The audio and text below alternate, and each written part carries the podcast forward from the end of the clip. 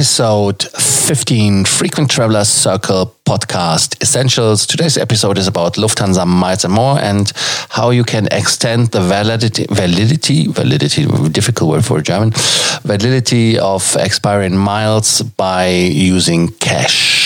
Welcome to the Frequent Traveler Circle podcast. Always travel better. Put your seat into an upright position and fasten your seatbelt as your pilots Lars and Johannes are going to fly you through the world of miles, points, and status.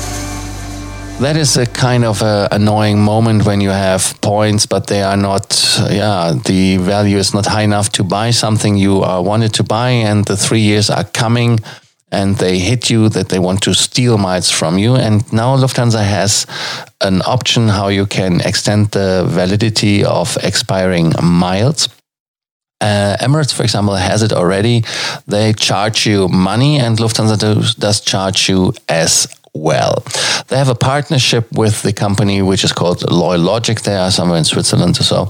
And when you have at least 500 miles, Lufthansa miles and more miles, you can um, yeah you can reinstate them or you can actually not reinstate because they have to be valid. So if they are gone um, then not but they have to be active and should be uh, expiring in this quarter of the year. And then they will be extended for the 36 months plus the rest of the quarter you have. So it's at least 36 months they are extended. And one thing is you have to have in the quarter before a movement on the account, which is um, credited miles from a flight uh, when you bought something in the Lufthansa World Shop, for example. How does it work? Works very simple. You sign up at the uh, mileage service of Loylogic. You type in your miles and more service card number, the PIN number, accept the terms and conditions, and you will get um, all the information. Um, some you have to type in, some you get automatically delivered. Name, email address, and the expiring miles that you get delivered, and then you have a drop down menu. Drop down menu uh, where you can choose the amount of miles, which one you want to extend. You can pay with credit cards and uh, debit cards, no problem. I saw on the website Diners, uh, MasterCard, and Visa card, for example, and American Express.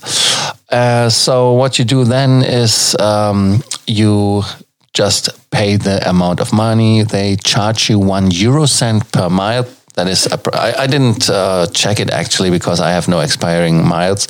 As you know, you can uh, avoid miles uh, from expiring by having a Lufthansa credit card, which um, gives them a protection for this case. And the other thing is um, that you have a status frequent traveler or you are senator or HON Circle, then of course you have no headache with expiring miles. If you are one of these status levels, no need to listen further in this podcast. Sorry, guys. But um, at least you have heard that is existing. Yeah, when you pay it, it takes uh, one to three business days, and the um, extended miles will be visible on your Miles and More account. You have to be over 18 years old to use this service. You have to have at least 500 miles which are expiring, and um, you cannot reverse it. So when you once extended them, you are doomed, no money back. That is done. The deal is done. The devil is running away. You cannot do anything. Um, the amount which they charge can, yeah, they can change. Um, so uh, the one cent which I got as feedback from one of our listeners can be that it will be changed so that you can check and uh, you will see it in the communication with miles and more on the website when you log in there should be um, the expiring miles uh, visually shown and on communication like emails there you should get them as well especially somewhere mentioned how many are going to expired. Um, yeah, what should we say as well? It's um, something which is kind of interesting that you can do it. In my opinion, I wouldn't do it because that's too expensive. Then just use them for for some some something you buy with cash and points, where you use the points and top up the rest with with cash, uh, because that is, in my opinion, the best option. Uh, like I said, the credit card or status keeps you from from uh, expiring miles. They will be as long valid plus 36 months when you have your status. Anything else I should say to this? Um, it's okay that you have it, uh, that you have the option. Ah, one thing uh, I just um, forgot to mention: if that are miles from an um, transfer, tough luck. Um, they are not extendable. That is a big issue. So if you have someone who has miles um, who are expiring and you have them in the family account, that is nothing which will work. That you can extend them for cash. You have first to extend them for cash in the other account, and then transfer them if you want in the family account. Yeah, uh, thank you for listening to our Frequent Traveler Circle podcast essentials. Do not forget to subscribe to our podcast. And like always, if you have any questions or you have comments to the show, do not hesitate to write them in the comments or send us messages like a lot of people do.